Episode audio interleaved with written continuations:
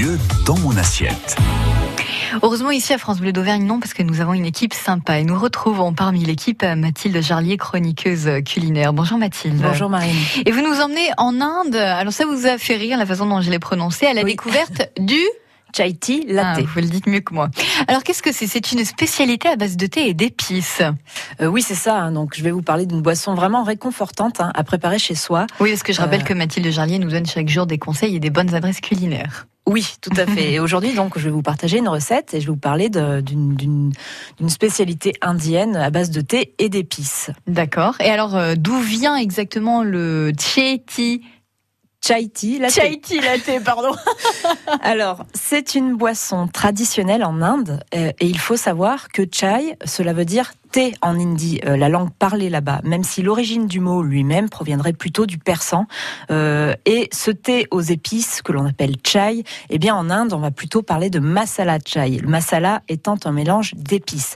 Alors, on n'utilise pas systématiquement du thé hein, pour faire cette boisson aux épices, malgré son nom, mais le thé utilisé pour cette boisson est en général un thé noir, assez puissant, comme le thé Assam. Euh, et avec ce thé, eh bien, on va mélanger plusieurs épices. On ne se contente pas d'une seule.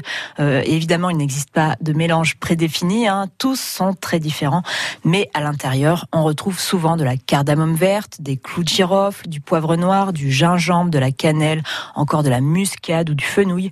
Euh, et la particularité de ce thé euh, fameux, ce fameux thé chai ou masala chai, si on veut respecter la dénomination indienne, eh bien, c'est qu'il n'est pas infusé dans de l'eau seulement, mais aussi avec du lait.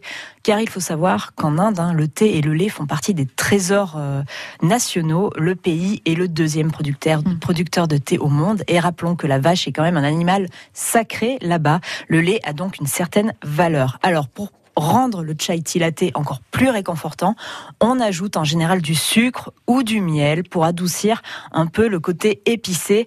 On rentre dans les, bons, dans les beaux jours, hein, mais il faut savoir que le chai tea latte est une, un excellent remède anti-coup de froid. Avez-vous une recette à nous partager? Oui, c'est un thé aux 5 épices du coup. Et pour faire un litre de thé chai, il vous faudra un bâton de cannelle, 12 gousses de cardamome verte, 8 grains de poivre noir, 6 clous de girofle, un morceau de gingembre frais d'un centimètre de long, un demi-litre de lait, un demi-litre d'eau et 50 grammes de sucre quand même. Alors on peut troquer le sucre euh, par deux ou trois cuillères de miel, mmh. ça suffit. Pour moi, euh, personnellement, ça suffit. Dans un mortier, il va falloir écraser grossièrement le bâton de cannelle, euh, les graines de cardamome, le poivre noir et les clous de girofle. On coupe le gingembre en lamelles et dans une casserole, on va porter à ébullition l'eau, puis plonger les épices qu'on aura mis dans une boule à thé par exemple. On couvre et on laisse bouillir comme ça 6 à 7 minutes. On ajoute ensuite le lait, le gingembre et le sucre. On laisse frémir à feu doux encore 3 à 5 minutes. On retire les épices et on sert bien chaud surtout. Pour cette recette, vous êtes libre d'ajouter une base de thé noir hein, euh, de, de, votre choix, à condition qu'il ne soit pas déjà aromatisé ou agrémenté de fleurs ou de fruits. Existe-t-il des endroits en Auvergne où l'on peut déguster un bon euh, chai tea latte Alors oui, bien sûr, hein, mais avant de vous parler des endroits qui le proposent à la dégustation, il faut faire attention aux boissons nommé chai tea latte dans les grandes enseignes de café à l'américaine. Dans leur cas, il ne s'agit pas de mélange de thé et d'épices, hein, avec un peu de sucre ou de miel, mais d'un sirop concentré euh, qu'il mélange simplement avec le lait et qui enlève vraiment tout le charme du coup de cette boisson indienne. Euh, donc pour déguster un bon et un vrai chai tea latte, vous pouvez vous rendre au Café Thomas par exemple, place des Beaux-Arts à Clermont-Ferrand ou encore au Lac Coffee, toujours à Clermont, qui le propose en plus décliné au lait d'amande hein, pour les intolérants au lactose, c'est toujours intéressant. Mhm.